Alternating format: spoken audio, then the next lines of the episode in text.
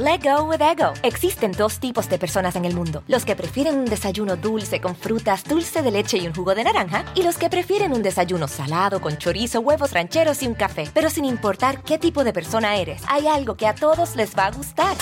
Mm. Los crujientes y esponjosos Ego Waffles. Ya sea que te guste un desayuno salado, con huevos o salsa picante encima de tus waffles, o seas más dulcero y los prefieras con mantequilla y miel. Encuéntranos en el pasillo de desayunos congelados. Lego with Ego. algunos les gusta hacer limpieza profunda cada sábado por la mañana. Yo prefiero hacer un poquito cada día y mantener las cosas frescas con Lysol. Las toallas desinfectantes Brand New Day de Lysol hacen súper conveniente limpiar superficies como controles remotos, tabletas, celulares y más, eliminando el 99.9% de virus y bacterias, con una fragancia que lleva tus sentidos a un paraíso tropical. No solo limpies, limpia con Lysol. Pitaya. Hola, ¿qué tal? ¿Cómo les va? Muy bienvenidos sean todas y todos ustedes Fíjense que en los años 80 y 90, un símbolo sexual, sensual además de todo, conocimos, yo creo que la gran mayoría. Hoy, exactamente como nos decían hace ratito, 60 años tiene ya en la actualidad esta mujer, gran actriz, Demi Moore. Fíjense, en realidad el nombre de ella no es, no es Demi, digo, eh, uno escucha el nombre de Demi y dice, no, qué padre nombre. En realidad eh, ella se llama Demetria, ese es su nombre y bueno, aquí en, México yo conozco a varias personas con el nombre de Demetria, pero nunca había escuchado que se le dijera Demi. Bueno, eh, su nombre es Demi Jean Wines y de cariño, desde que estaba chiquitita, su mamá siempre le dijo Demi. Así, bueno, la infancia de esta niña para nada, para nada fue una infancia convencional, nada que ver. Tuvo una infancia mucho, mucho, muy difícil. Miren, de entrada, su papá, don Charles Foster Harmon, era un, un militar. El señor pues siempre estuvo eh, rodeado por, por milicia, por esta gente dura, por esta gente estricta, por una persona muy cuadrada. Además de todo, el señor Charles perteneció a las Fuerzas Armadas de Estados Unidos. Y entonces el señor, fíjense que tenía un carácter explosivo, espantoso, todo le molestaba, todo le parecía mal, no era nada amable con la gente, era un ogro el señor. Siempre, siempre, siempre se quejaba de todo, regañaba a todos, le gritaba a todos. Bueno, le tenían miedo, no solamente sus compañeros del ejército, sino también, pues, la gente muy cercana como su familia. Él cuando estuvo allí en las Fuerzas Armadas, eh, pues se, dio a conocer justamente por esta forma en la que trataba a todo mundo, incluso con las mujeres, no era precisamente el hombre más amable. Bueno, nunca se pudo llevar bien prácticamente con nadie, ni siquiera cuando conoció a una mujer, a una mujer de nombre Virginia Beverly King. Fíjense que cuando la conoce, ellos se gustan, pero de alguna manera, pues nunca hubo como esta empatía y, como este romanticismo. Era un novio, un novio, un noviazgo bastante, bastante diferente a lo que habitualmente pues conocemos en una relación sentimental. Ellos vivían allá en Nuevo México, en Estados Unidos. Bueno, pues resulta que empiezan a noviar, se hacen novios, pero desde que eran novios ya se llevaban espantosamente horribles, se gritaban, se empujaban, se, se, dejaban, luego regresaban, desde que eran novios, ¿eh? Bueno, una vez que deciden ellos, y fue al poquito tiempo, al poquito tiempo de ser novios, deciden un buen día, ah, bueno, pues si ya nos conocemos lo bueno y lo malo, vamos a vivir juntos, decía este señor, Charles. Y entonces Virginia decía, pues bueno, pues mira, ya mal, como dicen, más vale malo conocido que, que nuevo por conocer o algo así. Bueno, por conocer, bueno, pues resulta que se van a vivir juntos apenas habían pasado la noche de boda, bueno, no, que no hubo boda, pero apenas habían pasado la noche, eh, pues digamos sus primeras noches juntos, cuando resulta que Virginia sale embarazada. Pero al momento de salir embarazada, ella tenía mucho miedo de comunicárselo a su esposo porque decía, me va a regañar, ¿cómo es posible que no me haya cuidado? Pues a final de cuentas, un, un machista el señor Charles. Empezaron los pleitos pues, desde el primer momento. Bueno, ya sí ya venían desde el noviazgo, imagínense ya viviendo juntos, era peor todavía porque la convivencia diaria hacía que pelearan constantemente. Resulta que entonces eh, esta mujer, Virginia, sale embarazada y al momento de, de comentárselo a su esposo, sí, estalló la bomba y el señor dijo, no, ¿cómo crees? Estoy muy joven y además soy inexperto, yo tengo una vida por delante y tú si quieres echar a perder tu vida. Bueno, le dijo hasta lo que no, y, pero hablando, hablando, gritando, regañando y todo, al momento fue bajando sus maletas, sacó su ropa y dijo, ahí se ven, no quiero volver a saber nada de ti y nada de tu hijo. Ahí te ves con permisito. Obviamente, Virginia se queda sola, Virginia se queda triste, se queda deprimida y aparte embarazada. Imagínense, yo, yo, creo que un abandono siempre duele, siempre. Pero cuando una mujer está embarazada, que está vulnerable, que además se siente o siente la necesidad de sentirse protegida, pues obviamente el abandono ahí les pesa y les pesa muchísimo más. Resulta que Virginia empieza a ponerse muy mal y alterarse por esta situación del embarazo y el abandono, no tenía dinero, ¿cómo voy a sacar a mi hija adelante o a mi hijo, no? Eh, y, y en fin, así se la pasó. Llegan los nueve meses del cumplimiento del embarazo y da a luz. Cuando ve a su hijita, la vida le cambia. Fue una niña. La vida le cambia y la tiene que llevar a bautizar. Y entonces, pues le pone por nombre Demetria ya estando juntas, las dos, pues obviamente eh, la mamá, doña Virginia, dijo, pues tengo que sacar a mi hija adelante, tengo que trabajar, y ya estaba haciendo ella sus planes de eh, lo que iba a hacer en la vida para poder, pues digamos, hacerle frente, ¿no? Al problema de, la soledad y al problema económico, aparte que se les venía encima. Pues resulta que de pronto un día conoce a un hombre, a un hombre que se llamaba, o se llama, no se llamaba porque ya murió, Daniel Danny Waynes, Daniel o Danny, Danny Waynes, ¿no? Lo conoce. Y entonces empieza pues el romance con él. Demi o Demetria en aquel momento estaba muy chiquita, muy, muy, muy chiquita. Bueno, pues un buen día dicen pues a ver, Dani, tú dices que me quieres, ya sabes que tengo una hija, soy madre soltera, y pues yo también te quiero, entonces, ¿por qué no nos juntamos? Vamos a casarnos. Y entonces Dani dijo, bueno, pues está bien, órale, pues hagamos la prueba. Se van a vivir juntos. Bueno, la historia se repitió. Un matrimonio en el que se llevaban espantosamente mal mal, pero lo que era mal desde el principio fue lo mismo, lo mismo que había vivido con, con el señor Charles, exactamente lo mismo. Pero además aquí se agregaba pues una, mm, eh, digamos como un anexo, ¿no? Que era la infidelidad. Bueno, ese Dani pasó y recorrió por por, todo el vecindario, ¿no? Porque aparte de todo, ese Dani no crean que iba lejos a buscar amantes, no, las agarraba de ahí de las vecinas y todo el rollo. Y doña Virginia se daba cuenta de todo esto. Pues resulta que Además de eso, la situación económica no estaba bien en casa, en casa de Dani y Virginia, pero Virginia traía como muchos rollos de no querer ser pobre, de no vivir pues limitada de nada. Entonces ella se sentía como una niña rica, como de la alta sociedad, cuando en realidad su estilo de vida era muy humilde, mucho, mucho, muy humilde. Y entonces eso hacía que de pronto se desquiciara mucho, porque ella quería vivir bien, pero no tenía dinero, pero luego le decían de las infidelidades de Dani, pero luego tenía que cuidar a su hija, en fin, las cosas no estaban para nada, para nada bien. Pues resulta que esta relación entraba en crisis del amor al odio en cosa de segundos. De pronto estaban muy bien y a los dos segundos ya estaban este, gritando, empujando y la niña, Demetria, viendo absolutamente todo, todo, todo. Y para la niña era muy triste, muy, muy, muy triste ver a su mamá discutir por todo, que además ella pensaba que Dani era su papá, porque cuando eh, Dani y, y Virginia se quedan juntos, Demetria o, Demi estaba muy chiquita. Entonces ella crece con la idea de que Daniel era su papá, su verdadero papá.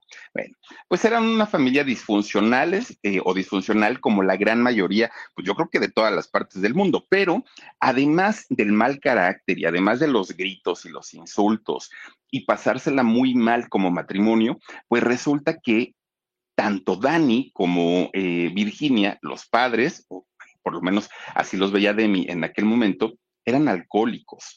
Entonces, el alcohol, bueno, hacía que los problemas que eran chiquititos terminaran siendo problemas enormes, enormes, ¿no? Eran conflictivos y eran, pues, pues miren, tóxicos los dos, a más no poder. El asunto era que en más de una ocasión, la mamá de Demi Moore, doña Virginia, intentó quitarse la vida de varias formas, de varias maneras. Y todo eso viéndolo su pequeñita hija todo el tiempo, ¿no? La, la, señora, este, pues atentaba contra su vida constantemente y además del alcohol que ella consumía, también consumía otras sustancias, entre ellas la coca. Entonces, pues imagínense, para, para Demi ver todas estas cosas fue muy difícil y fue muy complicado. Bueno, y en el caso de Daniel, eh, el esposo, pues digamos que no era precisamente una perita en dulce. Sí, tenía el alcoholismo. Además, era un cuate muy explosivo y que tenía problemas con, con la esposa todo el tiempo. Pero súmenle a eso que era muy inestable, mucho, mucho, muy inestable. Entonces pedía un trabajo y a la semana ya renunciaba. No me gustó, se me quedaron viendo feo, es que ya mi patrón me dijo cosas feas y no me gustaron y renunciaba.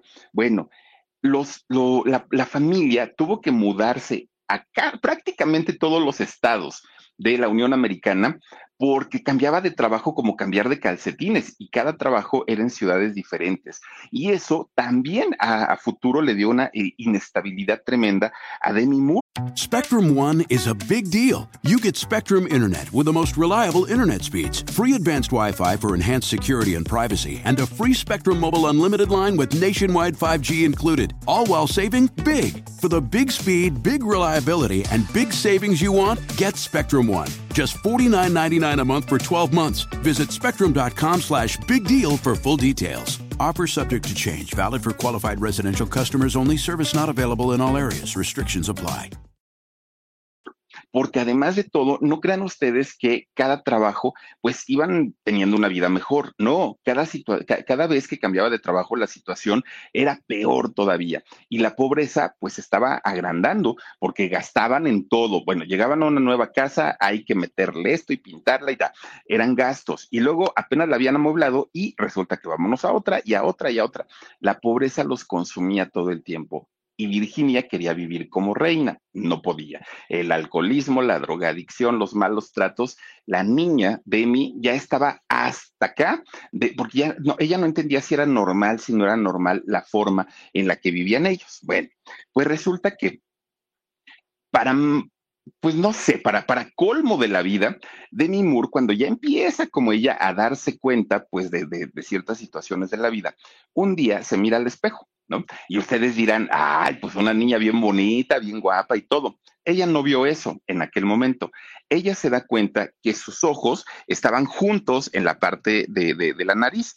Estaba, lo que, lo, lo que vulgarmente le llamamos, estaba visca tenía estrabismo. Y entonces la niña se, se, asusta y se asusta mucho porque no sabía, primero, por qué tenía eso, y segundo, si algún día se le iba a quitar, y tercero, sabía que no se veía bien y que se iban a burlar de ella y de hecho lo hicieron. Estaba muy, muy, muy mal la, la pobrecita niña porque desde ese momento aprendió a no aceptar su físico, no aceptaba su cuerpo, no aceptaba nada, no aceptaba a su mamá, a su papá. Estaba muy mal, ella junto con sus hermanos. Bueno, Afortunadamente, dentro de las pocas cosas buenas que llegó a tener Demi Moore en esa edad, fue que sus papás se dieron cuenta que la niña comenzó a sentirse acomplejada, que empezó a no querer salir, a ser muy retraída. Su mamá, en un momento de lucidez, se da cuenta de eso, la lleva al médico y el médico le dijo, no hay problema, el estrabismo se puede corregir con una operación muy sencilla, no pasa absolutamente nada, solo hay que eh, juntar un dinerito, cuando lo tengas me avisas y ya le damos eh, pues ahora sí que el, el, arreglito, ¿no? Que necesita la chiquita. Juntan el dinero, tanto este Daniel como eh, su, su, mamá, y le pagan la operación, le corrigen, ¿no? El, el, estrabismo que tenía, y afortunadamente sí se corrige el problema para Demi Moore. Bueno. Ella dijo, es un gesto de amor de mis papás, afortunadamente pues lo, lo, lo hicieron, el esfuerzo, porque yo sé que no hay dinero, pero bueno, pues total, el, el, tiempo que doña Virginia estaba sobria o, no tenía pues alguna otra sustancia en su cuerpo, era muy cuidadosa con sus hijos, mucho, mucho, muy cuidadosa. Y algo que ella protegía siempre, siempre es no dejar a, a Daniel o a Dani eh, con su hija, principalmente con su hija mayor, solos. Y esto durante mucho tiempo dio como pie a pensar que quizá hubo algún tipo de abuso de Daniel hacia Demi, porque no era normal que cuando ella estaba sobria la sobreprotegía. y nunca, nunca permitía que los dos estuvieran solos juntos. Y entonces, pues bueno, esa, esa historia será, no será, quién sabe, pero por algo la cuidó y la protegió siempre. Bueno, pues resulta que cuando eh, Demi Moore cumple 14 años, se entera que Danny no era su papá. Era en realidad pues el esposo, ¿no? El esposo de, de su mamá y a ella le duele muchísimo porque ella durante toda su vida había pensado y había creído que Daniel era su, su verdadero padre. Cuando se entera que no, esto le afecta muchísimo, le causa depresión, le causa baja autoestima, inseguridad, bueno, incluso comienzan sus problemas de desórdenes alimenticios. Una situación que ella no pudo eh, sobrellevar porque se lo dijeron en un, en un momento de su vida en la que estaba, miren, de hecho ahí sí se ve con el estrabismo todavía. Eh, de, de, hecho, cuando le comentan que Daniel no era su papá, Demi estaba en una edad, pues yo creo muy vulnerable, estaba, eh, era una chica adolescente. Quizá si se lo hubieran dicho antes o después de la adolescencia, lo hubiera tomado de una manera distinta, pero justamente en el momento en el que cualquier, cualquier niño es, y, que tenemos esa transición de pasar los niños de, niños a hombres o mujeres de niñas a mujeres, pues somos muy vulnerables y todo nos afecta. Se lo dijeron a esa edad y ella la afectó bastante, bastante. Pero eso no es lo peor. Lo peor es que Virginia, su mamá, ya estaba muy clavada y muy metida en el alcoholismo, en la drogadicción. Era una mujer que pues pocas veces se le podía ver sobria, ya estaba bastante, bastante mal. ¿Qué fue lo que pasó un día? Ella estaba necesitando meterse sustancias, la mamá, Virginia, y no tenía dinero. Y Daniel tampoco tenía dinero. Pero ya era una situación de desesperación en la que y, lo hemos sabido a través de muchas experiencias que hemos visto en las noticias y en otros lugares, que cuando una persona tiene esta necesidad por las sustancias, ya no se fijan lo que hacen. Comienzan a asaltar, comienzan a hacer lo que sea con tal de sacar dinero y poder pagarse esos vicios. Para aquel momento, Demi Moore tenía tan solo 15 añitos de edad, 15. Obviamente estamos hablando de una menor de edad. De pronto, a Virginia se le ocurre una fabulosa idea dentro de su pérdida de capacidad mental, se, le ocurre una idea para generar dinero, para sacar dinero. Y dijo, a ver, pues si a esta niña le invertimos un dinerito para corregirle los ojos, ya no se ve tan peor, pues está guapetona y todo, pues ¿por qué no le sacamos provecho? Dijo Virginia, su mamá. Y entonces se le ocurre la grandiosa idea para ella y en aquel momento de vender a su hija por 500 dólares. 500 dólares al mejor postor para que le robaran su inocencia, su virginidad y obviamente abusaran de ella. ¿Se imaginan ustedes el dolor para, para una chica de solo 15 años? El saber que fue abusada, que fue vendida, pero saber que la responsable fue su mamá, bueno, la chica estaba destrozada porque esto se sumó a la de por sí ya falta de amor propio que tenía ella en aquel momento. Supo, Demi, supo que todo había sido por los vicios de su mamá. Entonces, Demi no entendía porque decía, mamá, cuando, cuando tú te, quita, te intentaste quitar la vida muchas ocasiones con pastillas o como fuera, yo siempre estuve ahí y yo siempre te salvé y yo te metía las manos a la boca para que vomitaras y para que sacaras todo lo que te habías metido y no murieras. Y a final de cuentas, cuando yo tengo 15 años, por 500 dólares vendístelo, pues, pues dentro de las cosas más preciadas que puede tener un ser humano y que es la inocencia y la capacidad de decidir con quién quiere uno perder su virginidad y, y de alguna manera entrar al mundo ya de, de, de, la adultez.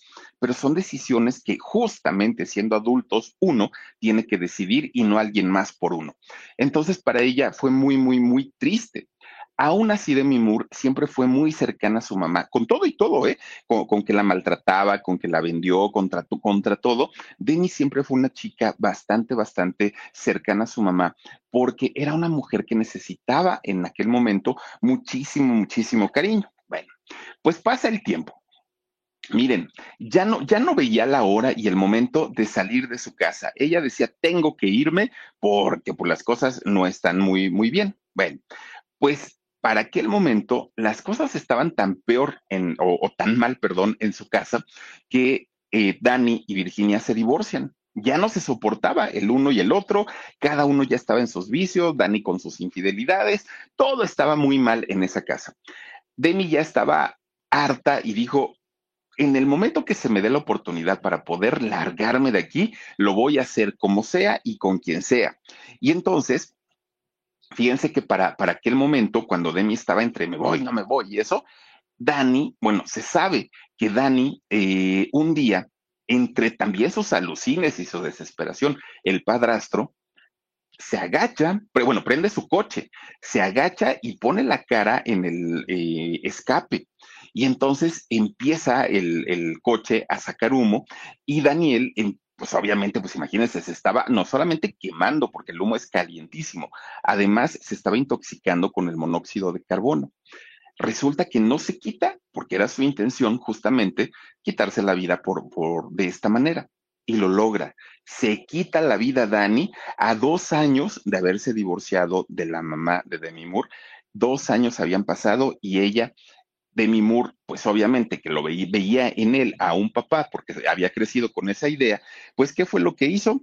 dijo, me voy de este infierno, ya no aguanto, ya no soporto, ahí se ven. Bueno, habla con una amiga que tenía en aquellos años, Natasha Kinsky, y le dice, oye, me tengo que salir de mi casa, ¿te quieres ir conmigo? ¿Te quedas o qué vas a hacer? Y Natasha le dice, oye, Demi, ¿y a qué te vas a dedicar? Y ella le dijo, no sé, lo que, lo que quiero hacer es irme y hasta ahí dejarlo. Y Natasha le dice, ya te diste cuenta que eres muy bonita, ya te diste cuenta del cuerpazo que tienes, oye, cualquiera quisiera tener tu, tu belleza, ¿no? Y entonces eh, Demi dijo, pues es que yo siempre me he sentido fea y me siento gorda y me siento visca y me siento esto. No, no, no, no, no. Eres una mujer encantadora. De hecho, tú bien podrías ser modelo o podrías ser actriz, pero actriz de las buenas de Hollywood. No creas que actriz así de, de no, no, no, no, buenísima. Y Demi Moore se queda con esa idea. Entonces dijo, si me voy a ir de mi casa, si voy a hacer vida ya por, por aparte, pues me voy a Los Ángeles, pues dónde son las estrellas y dónde está Hollywood y dónde todo, me voy para Los Ángeles. Con 16 años, fíjense que Demi Moore. Let go with ego. Existen dos tipos de personas en el mundo: los que prefieren un desayuno dulce con frutas, dulce de leche y un jugo de naranja, y los que prefieren un desayuno salado con chorizo, huevos rancheros y un café. Pero sin importar qué tipo de persona eres, hay algo que a todos les va a gustar. Mm. Los crujientes y esponjosos Ego Waffles. Ya sea que te guste un desayuno salado, con huevos o salsa picante encima de tus waffles, o seas más dulcero y los prefieras con mantequilla y miel. Encuéntranos en el pasillo de desayunos congelados. Lego with Ego.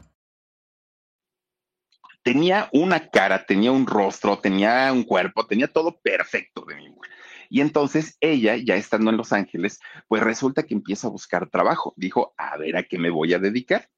Pues resulta que estaba tan bien, tan bien, y de hecho en aquel momento su nombre artístico era Vivian Volienter. Y entonces, como Vivian, ella se, presentaba y de hecho hizo muchas sesiones fotográficas para eh, pues diferentes agencias de publicidad, era lo que hacía. Era tanto el, el, éxito que llegó a tener por su juventud y por su belleza allá en Los Ángeles y como modelo, que de pronto un día le proponen desnudarse. Ella tenía 16 años, iba a cumplir 17.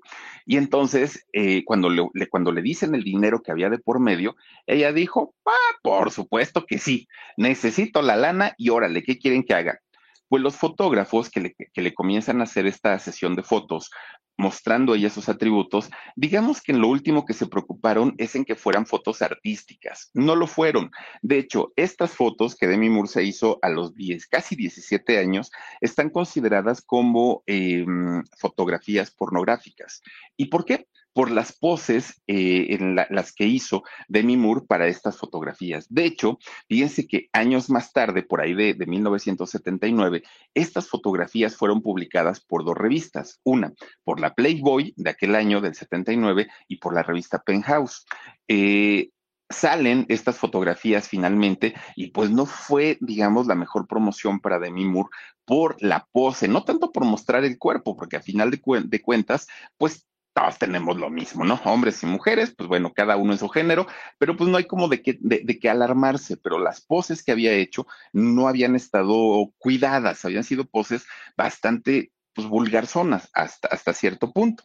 Y miren nada más, ella apenas iba a cumplir 17 años, que si al día de hoy viéramos estas eh, o estas imágenes las hiciera una chica de, de esta edad, bueno, ya nos hubiéramos alarmado y hubiéramos puesto el grito en el cielo, porque afortunadamente al día de hoy las leyes protegen muchísimo a los niños, lo cual está extraordinariamente bien.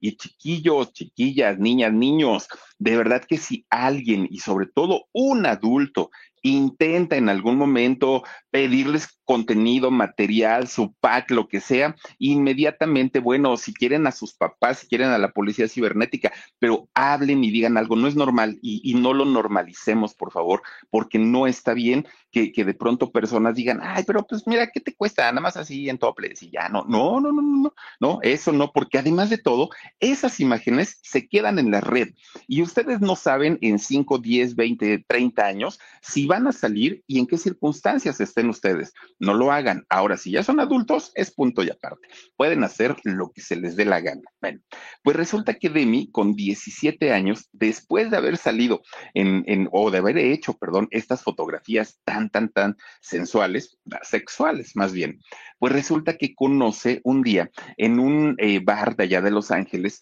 a un, a un músico, perdón, a un músico llamado Freddie Moore. Y resulta que cuando lo conoce, Demi se siente impresionada porque le gustó. Dijo, este hombre está muy guapo. El detalle es que este hombre era casado, tenía su esposa, pues tenía su, su familia. Lucy Moore era la, la esposa de Freddy.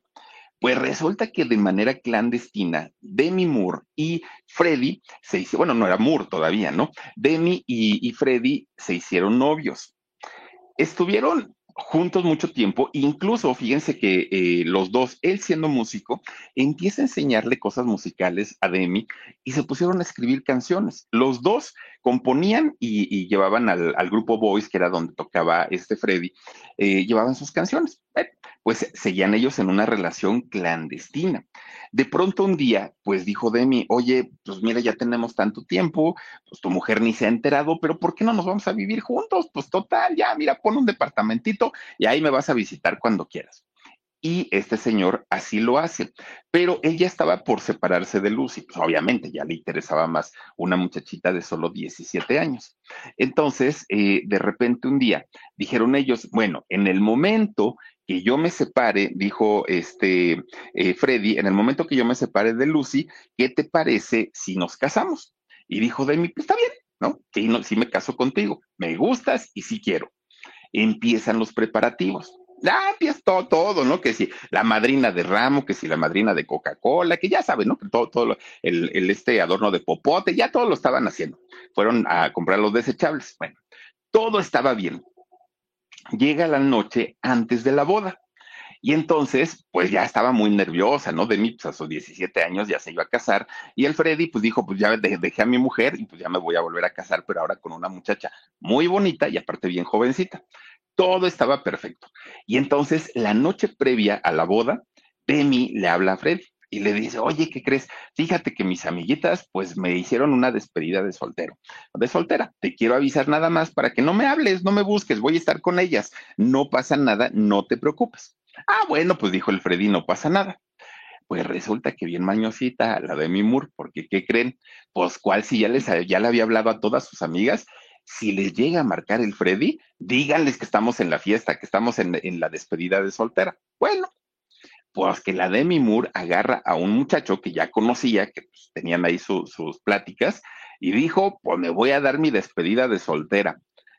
Y le pone el tremendo cuerno a quien iba a ser su marido, ¿no? Alfred. Bueno, llega el, el, día de la boda, ella como que sin nada, ella dijo, ah, no, no, no, pues total, un resbalón lo tiene cualquiera.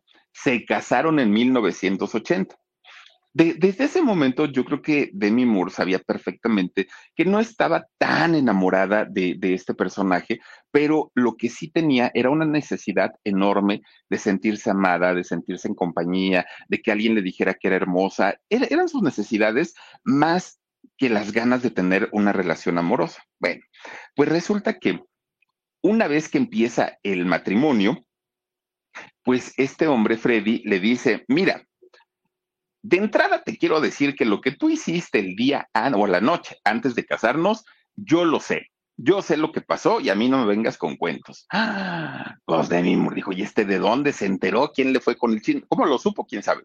Pero sí fue real. Pues entonces este hombre le dijo, ahora va la mía y te aguantas. ¿Cómo que ahora va la tuya? Bueno, le puso el cuerno hasta con él mismo, con todas las que se, se, se encontró y se parece a Harry Potter, ¿verdad? Es igualito.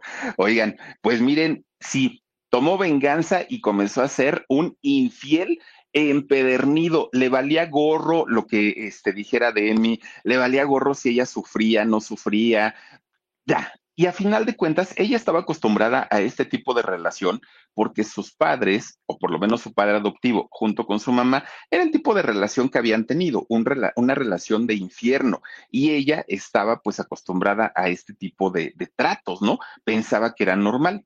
Aún así, fue tan, tan difícil y tan fuerte esta relación que solo duraron cinco años. Estuvieron cinco años casados y a final de cuentas se divorciaron. Obviamente ella se queda con el apellido de casada con el, con el Moore para eh, todo lo que tenía que ver con, con, su trabajo, con asuntos artísticos, pero dijo, no quiero volver a saber de este tipo porque pues nada más me cuentió, me dijo que me iba a ser muy feliz y fueron los cinco peores años en la vida de esta muchacha. Let go with ego. Existen dos tipos de personas en el mundo, los que prefieren un desayuno dulce con frutas, dulce de leche y un jugo de naranja, y los que prefieren un desayuno salado con chorizo, huevos rancheros y un café. Pero sin importar qué tipo de persona eres, hay algo que a todos les va a gustar. Mm. Los crujientes y esponjosos Ego Waffles. Ya sea que te guste un desayuno salado, con huevos o salsa picante encima de tus waffles, o seas más dulcero y los prefieras con mantequilla y miel. Encuéntranos en el pasillo de desayunos congelados. Lego with Ego. Bueno, pues total, poco a poquito, ella ya era modelo y, y ya se dedicaba pues a algunas cuestiones artísticas, pero estaba más dedicada a su casa en aquel momento. Fue por ahí de 1980, 1982, cuando poco a poquito empieza a popularizarse el nombre de, Demi Moore. Se empieza a popularizar como una promesa de la actuación allá en, Los Ángeles. Fíjense que eh, le dieron un papel pequeñito en una película juvenil justamente de allá de, de Hollywood que se llama Opciones esta película. Un papel chiquillo, ¿no? Que le dieron, pero a final de cuentas su carrera ya empezaba a tomar todos como que tintes de ser una mujer muy, muy, muy exitosa. Pero posteriormente la contratan para salir en la serie Hospital General. Y es ahí, en esta serie, donde el nombre y la figura, la forma de, o el personaje más bien, de Demi Moore comienza a hacerse, ahora sí, muy, muy, muy conocido, muy famoso y sobre todo el rostro de esta mujer, un rostro entre sensual, entre lindo, bonito, pues obviamente muchos caballeros comenzaron a soñar con esta chica, además de unas piernas espectaculares. Bueno, se convierte en la envidia de mujeres, pero también en la sensación para muchos, muchos hombres. El problema es que fíjense nada más. Poco a poquito, a manera que iba ganando, a medida que iba ganando más dinero de mi Moore, que iba cobrando, poco a poquito le fue ganando la fiesta. La fiesta en el, en, el sentido de fiesta literal, ¿no? De vamos a armar un una pachangón, pero además en esa fiesta excedía el sexo y el alcohol. Era lo que nunca, nunca, nunca faltaba. Entonces, todos los días, todos los días había parranda con los amigos y, Demi Moore salía junto con ellos, alcoholizada, drogada, desvelada. Era una cuestión terrible porque además, cuando tenía llamados para, para su trabajo, sea como modelo, sea como actriz, como lo que fuera, llegaba o tomada o drogada o llegaba tarde o de plano no llegaba. Era muy, muy, muy, digamos que fue la etapa más acelerada en la vida de Demi Moore. Hasta que un buen día, fíjense que estaban eh, filmando una película llamada San Elmo Punto de Encuentro. Esta película se hizo en 1985. Pues resulta que Demi estaba tan mal, pero tan mal, tan mal que llegaba tarde, no iba, este, estaba pues emocionalmente mal, pero además sus vicios, que el productor, así, la corrió un buen día. Le dijo, mira, pues, pues ya no, ya no trabajas aquí, las cosas no están bien contigo, nos has hecho gastar mucho dinero, hay muchas pérdidas contigo y así no se puede. Entonces, pues, con la pena, señorita, está usted muy guapa, pero vámonos. Ahí fue donde a Demi Moore le cayó el 20. Estaba echando a perder su juventud, su carrera, su vida, todo, todo se lo estaba eh, llevando el caño y todo por culpa de los vicios. Igual que su mamá, igual que su padrastro, era el mismo caso. Bueno, tuvo que entrar Demi Moore a un tratamiento para desintoxicarse de todo lo que traía y miren que era mucho. Gracias a este tratamiento pudo mantenerse limpia durante algún tiempo. Y entonces, como los productores de allá de Hollywood sabían perfectamente de los vicios que tenía, cuando le daban su contrato para que firmara por, personajes, por películas o lo que fuera, agregaban una cláusula que solamente se la daban a ella. Demi Moore estaba en la obligación de no consumir sustancias tóxicas y, y estaba en la obligación de no alcoholizarse. Y era una cláusula que solamente se la ponían a ella porque sabían que en cualquier momento podía recaer en los vicios o en los excesos. A ella se molestaba mucho, le daba mucho coraje porque decían, ¿cómo es que a mí me lo piden y a los demás no? Bueno, pues porque ella pues había tenido el antecedente en aquel momento. Pues poco a poquito, y gracias a que sí se mantuvo limpia durante mucho tiempo, la empiezan a llamar además para hacer teatro también allá en Los Ángeles, y esto le abre muchísimo el panorama para convertirse en una actriz de renombre ya tenía su, su, reconocimiento, pero esto lo, digamos que lo amplió. En aquel momento tenía un romance con un actor también muy conocido llamado Emilio Esteves. Fíjense que e, él, de hecho, había salido en la película de donde la corrieron, en la de San Elmo, habían estado juntos y ellos tenían una relación, bueno, pues digamos normalito, ¿no? Como, como siempre.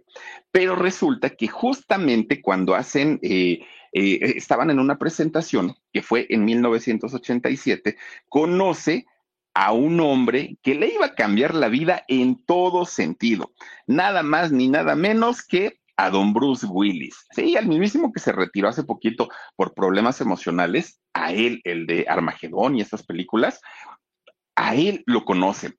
Entonces, cuando Demi lo ve, y ella estaba todavía con, con este señor Stevens, y entonces cuando lo conoce, dijo, ah, en persona se ve más guapo.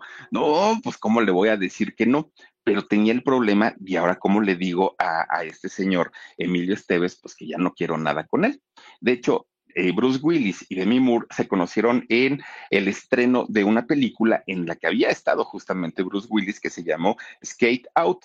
Y entonces, pues cuando se conocieron ahí, fíjense que al principio eh, Bruce Willis se portó muy indiferente con ella, mucho. Y entonces fue una desilusión para Demi porque dijo, uh, y a mí que me gustaba tanto y viejo payaso, ¿no? Pues total, si no quiere, pues yo tengo a mi novio, bueno, tengo a mi pareja, entonces pues no pasa nada a medida que va avanzando la fiesta, ¿no? De, presentación de esta película, pues resulta que comienza a haber química entre los dos y ahí es donde surge el romance. Ahora el problema venía, pues, en qué va a pasar si este, se consolida la relación y Demi tiene una pareja. Bueno, para aquel momento Bruce Willis ya era el actorazo muy reconocido y Demi Moore apenas, apenas iba comenzando pues en su carrera. Pues resulta que se cayeron también y les funcionó tanto la relación que le tuvo que decir a Emilio Esteves, ¿sabes qué? Pues con permiso, pero don Esteves, ahí te ves. Yo ya me voy y me voy con el Bruce Willis. Bueno, pues se casaron solamente cuatro meses después de haberse conocido, se fueron a casar a Las Vegas. Bueno, pues por ahí eh, más o menos por esas fechas, invitan a Demi Moore, ya con el nombre que le había dado su marido, ahora Bruce Willis, pues eh, la, la, contratan, le dicen, oye Demi, tenemos un papel muy bueno para ti, vamos a hacer una película que se llama La Séptima Profecía. ¿La tomas o la dejas? Dijo Demi, no, sí, sí la hago. Lo que no sabía es que para aquel momento, pues ya estaba embarazada. Fíjense, hizo esta película de la séptima profecía embarazada y nace su hija Rumer. Bueno, pues digamos que hasta ahí, pues las cosas, tanto con Bruce como con su hijita, en su carrera, pues estaba funcionando bastante, bastante bien. Llega el año 1990 y es cuando le ofrecen hacer el personaje, yo creo que la ha inmortalizado, ¿no? A Demi Moore, en toda, bueno, en su vida y en su carrera y en todos los sentidos. Hizo Ghost, La sombra del amor. Uy, bueno, esta película que hizo chillar a cantidad y cantidad de, de ochenteros, noventeros, Claro, todo el mundo recuerda aquella este, escena de, de, la alfarería eh, cuando llega el Patrick Swayze, ¿no? Ahí abrazarla. Bueno, en fin, esta película se convierte en trancazo de, ay, trancazo de taquilla, que por cierto, Demi Moore y, y Patrick, Patrick Swayze no se llevaban, pero ni de chiste, se caían gordos, pero en la vida real. Ahora, ¿cómo le hicieron para que en la pantalla surgiera esa química tan bonita? Porque parecía que de veras, ¿no? Había mucho amor, solo ellos supieron, pero nada más decían, corte. Inmediatamente, miren, cada uno se volteaba, se hacían cara de fuchi y se iban por su camino, no se llevaban nada bien. Bueno, esta película, hay Patrick Swayze, que, que, en paz descanse, por cierto, luego vamos a hablar también de él.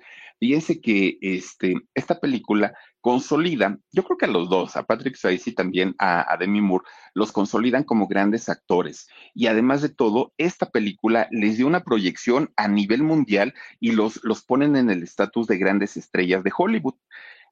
A Demi Moore en la pantalla siempre la vimos hermosa, radiante, sonriente, de bonita figura. Pero por dentro las cosas eran distintas. Lo que ella pensaba de sí misma era totalmente diferente. ¿Por qué? Porque venía arrastrando complejos desde su niñez, donde ella recordaba el problema de estrabismo, donde ella recordaba haber tenido los desórdenes alimenticios, donde recordaba que sus papás estaban más ocupados en sus vicios que en ella misma. Muchísimos, muchísimos complejos, lo del abuso sexual, todas esas cosas hacían que aunque el espejo le dijera que era una mujer hermosa, por dentro ella se sentía lo peor de lo peor y no había nadie que se lo hiciera entender. Todo el mundo le decía, oye, estás hermosa, guapísima, y ella decía, mm, bueno, seguramente se están burlando de mí. Mire. Let go with ego. Existen dos tipos de personas en el mundo: los que prefieren un desayuno dulce con frutas, dulce de leche y un jugo de naranja, y los que prefieren un desayuno salado con chorizo, huevos rancheros y un café. Pero sin importar qué tipo de persona eres, hay algo que a todos les va a gustar. Mm. Los crujientes y esponjosos Ego Waffles. Ya sea que te guste un desayuno salado, con huevos o salsa picante encima de tus waffles, o seas más dulcero y los prefieras con mantequilla y miel. Encuéntranos en el pasillo de desayunos congelados. Lego with Ego. Pues resulta que todo, todo, todo, todo lo que hacía de Moore ella lo veía como algo malo. Ella decía, es que no logro hacer algo importante. Oye, pero si ya hiciste God, ya hiciste esto, ya hiciste el otro. No, pero es que me falta, no. Y ella siempre era negativa, negativa. Bueno, pues resulta que además de todo eso, se sumaba a que su mamá comienza a dar la nota. Un día su mamá eh, crea un incendio o provoca un incendio, más bien, provoca un incendio entre su pachaqués, ¿no? La señora y sale en la nota, la madre de Demi Moore provoca tremendo incendio, ¿no? Bueno, pues se hablaba de, de, tantas cosas. Un día la detienen, la policía la detiene este, manejando en estado de ebriedad a la mamá de Demi Moore. Se hizo noticia mundial y Demi Moore estaba cansada de esa situación porque decía, no puede ser posible, mamá, ayúdame, échame la mano, mira, ya no soy una desconocida, ya tengo mi fama y pues la gente me empieza a dar en la torre con, contigo, ¿no? Pues Demi tuvo que meter a su mamá a una clínica de rehabilitación. No la escondió, ¿no? Como quizá muchos hubieran hecho. Demi lo que hizo es decir, te pago la clínica de rehabilitación para que por favor ya dejes el vicio. Pues no se escapó de ahí la señora, dijo, ay, aquí no me dejan echarme mis tragos y no, pues ya me voy. Y se escapó la señora. Eso hizo que Demi se molestara muchísimo, porque además era un lugar carísimo, carísimo. Y Demi se enoja mucho y rompe relación con su mamá. Dijo, a partir de hoy ya no me relacionen con ella, lo que la señora haga, pues es su vida, y lo que yo haga, eso sí, critíquenmelo, ¿no? Pero hasta ahí, ven, pues resulta que, ¿qué fue lo que hizo la señora cuando Demi le retiró el apoyo eh, económico y apoyo en todos los sentidos? Pues doña Virginia dijo, híjole, pues ahora yo necesito dinerito y de dónde lo voy a sacar, mi hija ya no me quiere dar ni un peso, algo tengo que hacer. Pues, ¿qué creen? Que la señora de puritita venganza dijo, esta me las va a pagar. Se, se, espanta y se escandaliza tanto por todo lo que yo ando haciendo, pues ahora sí le voy a dar motivos a mi hija. A ver, me quiero quitar la ropa, dijo la señora, ¿quién da más? Y entonces las revistas empiezan, ¿no? A decir, no, pues yo te doy tanto, yo te, la mamá de Demi Moore, ¿cómo caramba, no? Pues, ¿qué creen? Que sí posó para una revista, la señora, posa para una revista eh, totalmente desnuda y Demi Moore, aunque lo había hecho también, pero pues era su mamá la que lo estaba haciendo ahora, pues decía, trágame tierra, no puede ser pero fue solamente para darle en la torre a su hija. A final de cuentas, fíjense que Demi la busca a su mamá, se perdonan, se abrazan, quieren recuperar el tiempo perdido, pero no les duró mucho tiempo. La señora enferma de cáncer y muere, muere. Entonces, pues para Demi fue un golpe tremendo porque dijo, bueno, pues ya finalmente nos habíamos perdonado y ahora resulta que pues ya mi mamá murió, pues ¿qué le podemos hacer? De hecho, ella muere en el año 1998, doña Virginia. Bueno, pues miren, en el momento que la señora Virginia muere, se ve a una Demi Moore muy cansada, muy dolida, muy triste, y, la gente le decía, bueno, pero si te, hizo tantas cosas, ¿cómo es que lo ves así? Pues sí, pero era mi mamá, ¿no? A final de cuentas, ella era mi mamá. Pero no, mm, digamos que dicen que las tragedias nunca vienen solas. Y entonces, casi a la par de, de haber perdido a su mamá, comienzan los pleitos con Bruce Willis. Comienzan los pleitos tanto de ella con él como de él con ella, ¿eh?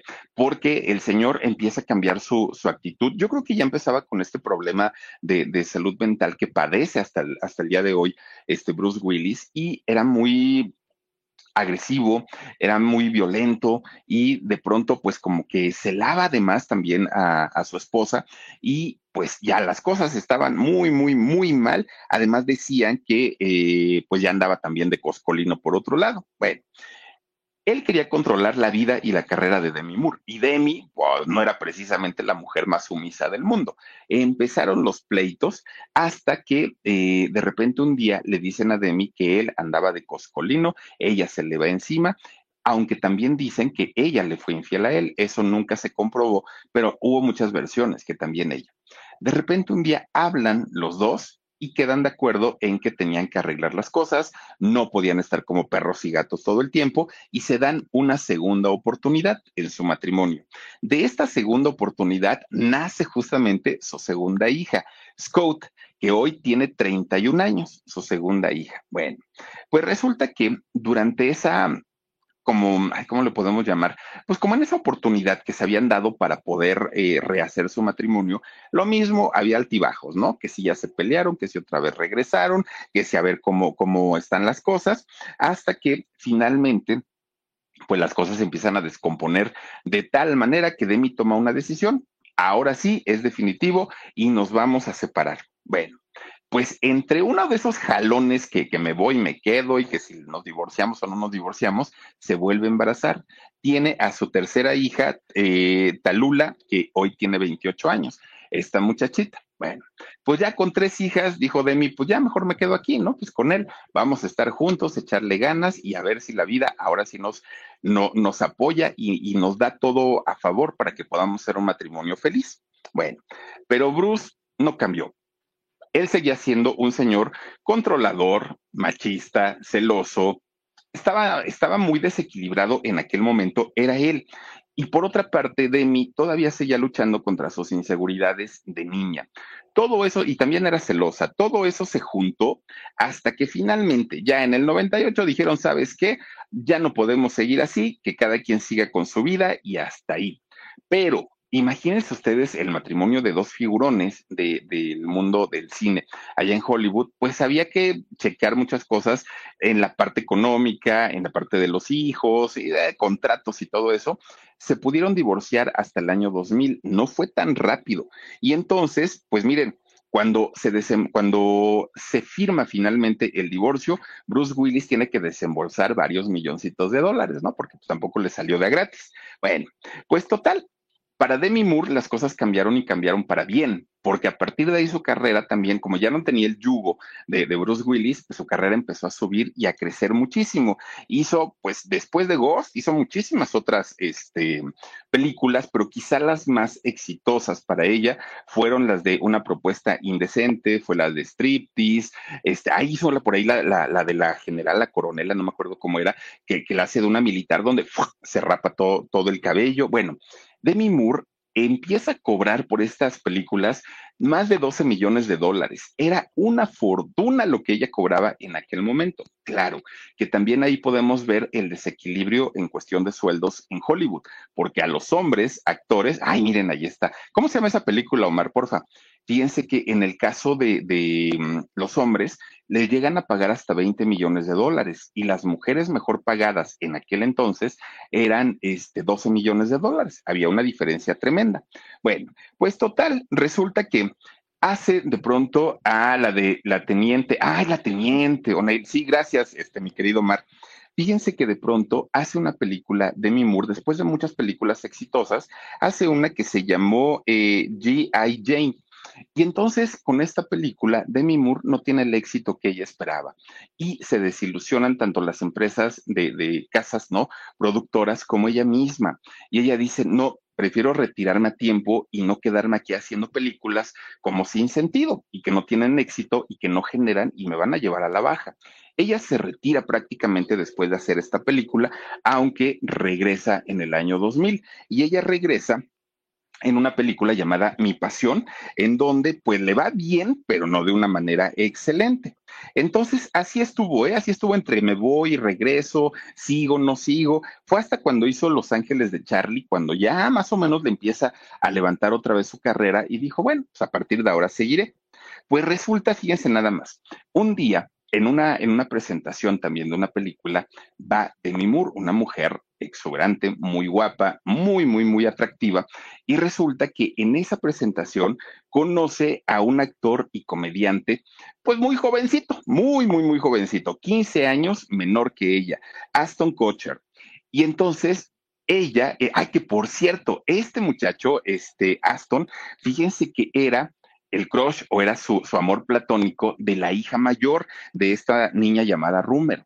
Rummer siempre le había hablado a su mamá, mamá, es que hay un chamaco que me gusta, me encanta, se llama Aston Kutcher y, yo quisiera conocerlo y quisiera estar con él y mira que esto y tú que eres famosa, preséntamelo y todo, ¿no? Esta niña llamada Rummer. Bueno, pues resulta que cuando Demi Moore conoce a Aston, pues se le olvidó la hija y ya no se acordó de decirle, oye, chamaco, pues mi hija te quiere conocer. No, hombre, dijo, ¿para qué se la doy a mi, a mi hija? Pues si a mí me gustó. Se casaron en el 2015, perdón, 2005, con 15 años de diferencia en edad. Obviamente le llovieron las críticas a Demi Moore, le decían la mujer cougar, le decían las altacunas, bueno, ya sabrán, ¿no? Todo lo que le decían a Demi Moore en aquel momento. Cuando se casaron, ella tenía 42 años y él tenía 26, estaba bien chavito, ¿no? Ella, una mujer en su punto, ¿no? En, en, con 42 años. Bueno, pues digamos que se llevaban bien incluso con las hijas. Con... Let go with ego. Existen dos tipos de personas en el mundo: los que prefieren un desayuno dulce con frutas, dulce de leche y un jugo de naranja, y los que prefieren un desayuno salado con chorizo, huevos rancheros y un café. Pero sin importar qué tipo de persona eres, hay algo que a todos les va a gustar.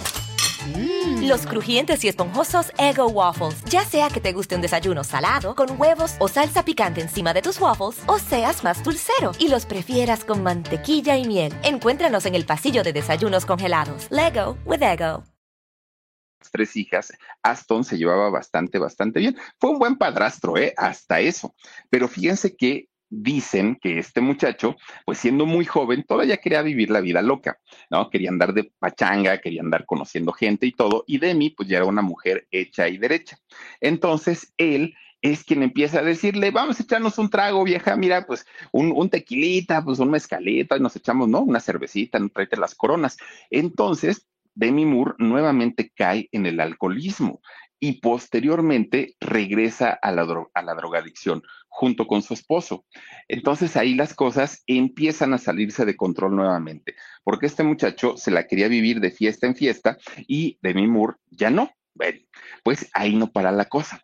Resulta que Aston, siendo muy jovencito, pues empieza también con las infidelidades y eran una tras otra, una tras otra pero Demi estaba muy enamorada de él, entonces no quería perderlo. Ella decía, lo que me pidas, no importa.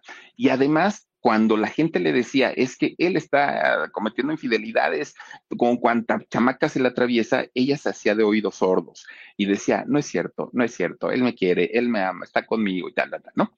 Pues resulta que un buen día lo enfrenta y le dice, oye, es que me han dicho que tú pues andas de canijo y que no nada más con una, sino con dos al mismo tiempo. Y entonces el chamaco bien cínico le dice que sí. Le dice, fíjate que sí, y te voy a proponer algo y tú sabrás si lo tomas o lo dejas. Mira, pues quiero hacer un trío contigo y otra amiguita. ¿Qué dices? ¿Lo aceptas o no lo aceptas? Oigan, pues Demi Moore, siendo una mujer adulta, siendo madre de familia, pero estando muy enamorada de este chamaco, le dijo, órale, órale, pero nada más para que no te vayas, ¿eh? para que te quedes aquí conmigo, pero, pero nada más una vez. Pues no, ya de ahí se agarraron y se siguieron tiro por viaje.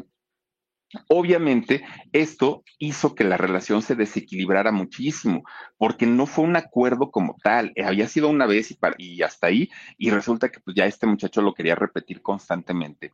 Demi, en un intento de, querer recuperar su matrimonio, de volver a esa etapa bonita, le, sugiere que vayan a terapias de pareja, fueron a terapias y no les funcionó. No había nada que hacer para rescatar este matrimonio que pues prácticamente ya estaba perdido. Fue en noviembre del 2011 cuando eh, pues anunciaron que se iban a separar. Esta separación le costó mucho a Demi Moore y no, y bueno, no sé si económicamente le haya costado, pero por lo menos emocionalmente ella se refugió en el alcohol nuevamente y se refugia en las drogas. Su depresión estaba a tope el hombre que ella consideraba el hombre de su vida la había dejado, la había abandonado y entonces eh, empieza a tener pues episodios en donde consumía muchísimo alcohol y drogas. Imagínense a qué punto que en el año 2012 tuvo, tuvo que ser ingresada de emergencia a un hospital porque estaba intoxicada a más no poder.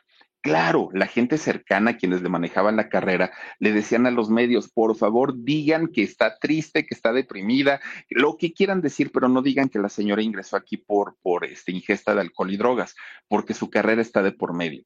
Obviamente la información se filtró y a final de cuentas sí se supo que Demi Moore había sido ingresada en ese 2012 por eh, sus fuertes adicciones que ya tenía en aquel momento.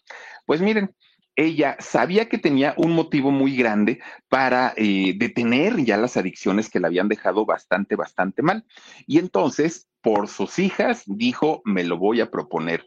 Ahora sí, quiero ya dejar los vicios y quiero dedicarme ya no a un hombre, quiero dedicarme a mis hijas. Bueno, pues Demi Moore, ya estando un poco más recuperada, de pronto, un buen día, se ve al espejo y se ve rara. Ella decía, bueno, estaba acostumbrada a ver a una Demi Moore, ahora la veo rara. Le pregunta a una persona de, de su equipo, oye, ¿cómo me veo? Y le dijo, de la fregada, te ves muy mal, te ves muy flaca, te ves muy demacrada. Pues, ¿qué te pasó? Y entonces Demi es cuando tiene a la fuerza que entender que el paso de los años ya le habían cobrado factura, que ya no era aquella chiquilla, pues que ni siquiera cuando era bella se veía bella. Ahora imagínense ahora para ella fue un trauma verse de esa manera, porque decía, y así es como me ve la gente, pues claro, no hay otra forma, no hay otra manera. No, es que me veo muy mal y es cuando empieza pues a tocarse su carita, ¿no? Una carita que había sido prácticamente perfecta, pues imagínense, se le empieza a tocar y se le empieza a desfigurar. Obviamente, esto le aumenta los traumas que ya tenía desde su niñez pues poco a poquito y gracias a terapias a las que se sometió, ha ido aceptando su cuerpo, ha ido aceptando su rostro y ha ido aceptando el paso de los años. Y también que no necesita a un hombre para sonreír y para ser feliz en la vida. Bueno, pues resulta que al, día de hoy, fíjense que ella vive en su casa de Beverly Hills, está muy, muy, muy a gusto con, con sus hijas, pero un día resulta que teniendo esta casísima que tiene allá en Beverly Hills y todo, decide hacer un viaje con sus hijas porque una de ellas eh, iba a cumplir años. Entonces se organizan para hacer un viaje y decir, no lo queremos pasar en Los Ángeles, vámonos a otro lado. Entonces había una persona que cuidaba toda esa mansión tremenda, tremenda, tremenda de allá de Beverly Hills. Resulta que Demi Moore se va, ¿no? Con sus hijas. Ay, andaba bien contenta haciendo el shopping, ¿no? Y resulta que de repente, tremendo escándalo un muerto en la mansión de Demi Moore. ¿Cómo? Decían, ¿cómo es posible que esto haya sucedido? Pues sí, resulta que un muchacho, ay, miren, y aparte este guapetón a las hijas, ¿no?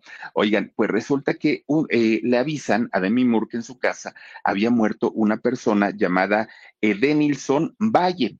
¿Quién era este muchacho? Bueno, pues resulta que cuando Demi Moore se va de viaje con sus hijas para festejar el cumpleaños de una de ellas, la persona que se queda encargada en la casa de allá de Beverly Hills dijo, pues, ¿qué hago? Estoy bien aburrido.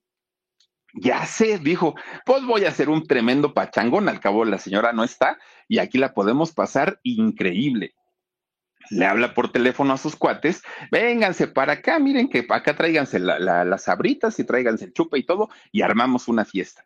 Pues hicieron tremendo pachangón hubo de todo en esa fiesta. Nomás imagínense qué, qué, no pasó en esa casa, ¿no? De todo, de todo. Pues este señor, el que muere, cae a la alberca. Todos estaban tan mal y tan intoxicados, el señor Edenilson, estaban tan mal y tan, tan, tan intoxicados que ni cuenta se dieron cuando este chamaco se cae a la alberca y pierde la vida. Fíjense que cuando eh, Demi se entera, ella dice, pues lamento mucho eh, lo, sucedido, lamento mucho que haya sido en mi casa, pero yo no estoy ahí. Entonces, pues con la pena. Fue todo lo que dijo. Obviamente debió haber movilizado todo para que limpiaran, recogieran y, y organizaran y dejaran todo bien. Pero ella simplemente dijo que lamentaba mucho la pérdida de este muchacho. Pues dos años después de este suceso, que le llega tremenda demanda millonaria a Demi Moore ¿Por qué? Porque la familia del fallecido pues no estuvieron contentos y decían, es que qué falta de respeto que esta mujer siendo tan famosa no haya puesto una señalización de la profundidad de la alberca. Además, esas piedras volcánicas que tiene alrededor de la alberca fueron las que provocaron que nuestro chamaco se cayera, se fuera de narices y se ahogara. Y todo por eso queremos que nos indemnice. Obviamente Demi Moore dijo, bueno, ¿yo qué culpa tengo? Pues al final de cuentas utilizaron mi casa, no me pidieron permiso, fue un abuso de confianza y no les voy a pagar un solo peso. y en realidad, pues, pues tenía razón, ¿no? Ella pues había confiado la casa a una persona y en todo caso, quien debió haber indemnizado es a quien Demi contrató para, para cuidar esa casa. En fin, miren, una mujer que desde que ella nació prácticamente hasta el día de hoy, a sus 60 años, ha vivido pues sí, una vida bastante intensa, pero bastante desafortunada y afortunada al mismo tiempo con su carrera que ha sido bastante, bastante exitosa. ¿Por qué ella no ha trabajado? ¿Por qué ella no ha hecho películas al día de hoy? Porque ella sabe perfectamente que ya puede decidir qué personajes le acomodan a su edad, a su físico y sobre todo si ella quiere realizarlos o no. Y por eso ha pues en muchas ocasiones dicho que no a varios proyectos. Son más de 50 películas las que ha hecho hasta el día de hoy Demi Moore y que la han convertido en una actriz muy reconocida, pero vaya, la vida de esta, de, de esta mujer es verdaderamente fuerte, verdaderamente lamentable todo lo que ha pasado y todo lo que ha vivido. Pero miren, dicen que si una cosa fuerte no nos mata, pues nos hace más resistentes a la vida. En fin, pues ahí está la historia de Demi Moore, 60 años, me parece muy joven para todo lo que ha vivido, muy, muy, muy joven. Pero bueno, pues vamos a saludar, mi querido Dani, a quienes están conectados. Dice Margarita Leiva, Philip, no sabes cómo me ayudan tus relatos en la noche, ya no puedo estar sin escucharlos. Ay, Margarita, yo te mando muchos besos, me dan, no, no sabes, me alegras mucho. Eh, Patricia eh, Manzana dice, Philip, saluditos desde Acapulco, qué envidia estar ahí en Acapulco. Oye, ojalá, ojalá podamos ir pronto por allá. Dice Ravenex 9, dice, sí, ella se deprimió mucho, pues imagínense nomás todo lo que sucedió. Gaby García dice, antes y, a ver, dice, antes y no le enamoró, antes y no le enamoró a las hijastras, pues vete a saber, Gaby, vete a saber, porque a estas alturas ya ni sabemos, porque pues miren, ahí, tienen a la Jenny Rivera, ¿no? En paz descanse, con, con su hija. Basti dice, no la amaba. ¿El Aston? Ah, yo creo que no.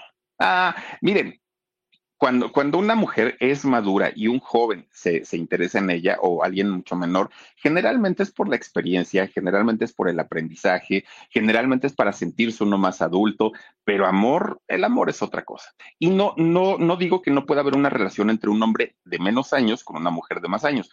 Claro que los hay, pero cuando son tantos años de diferencia, uno busca otro tipo de cosas y no necesariamente el amor.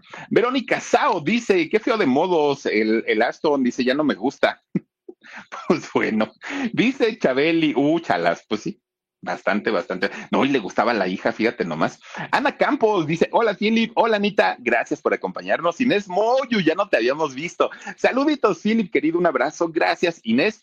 Yo te mando muchos besotes. Leona Arnaud, gracias también. Yo creo que te ibas a reír. Guadalupe Fragoso, gracias también, Lupita, por acompañarnos. Y tenemos por aquí a El Vitaminino. Dice: Es esa donde se rapa la, la de la, la de G.I. Jane, ah, no, yo, yo la que vi es la de esta, la de la teniente, donde agarra y se, se, rapa su cabellito, fíjate.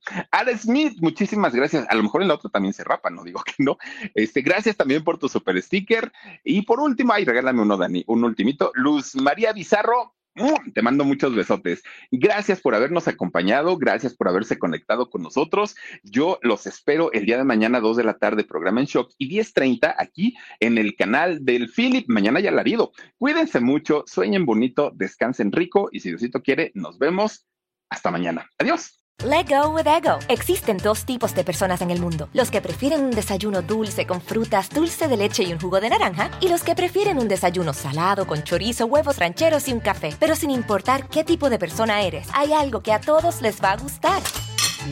Los crujientes y esponjosos Ego Waffles. Ya sea que te guste un desayuno salado, con huevos o salsa picante encima de tus waffles, o seas más dulcero y los prefieras con mantequilla y miel. Encuéntranos en el pasillo de desayunos congelados. Lego with Ego. Shopify is the global commerce platform that helps you sell at every stage of your business. With the internet's best converting checkout, 36% better on average compared to other leading commerce platforms, Shopify helps you turn browsers into buyers. In fact, Shopify powers 10% of all e-commerce in the US. Sign up for a $1 per month trial period at shopify.com slash podcast free. All lowercase, shopify.com slash podcast free, shopify.com slash podcast free.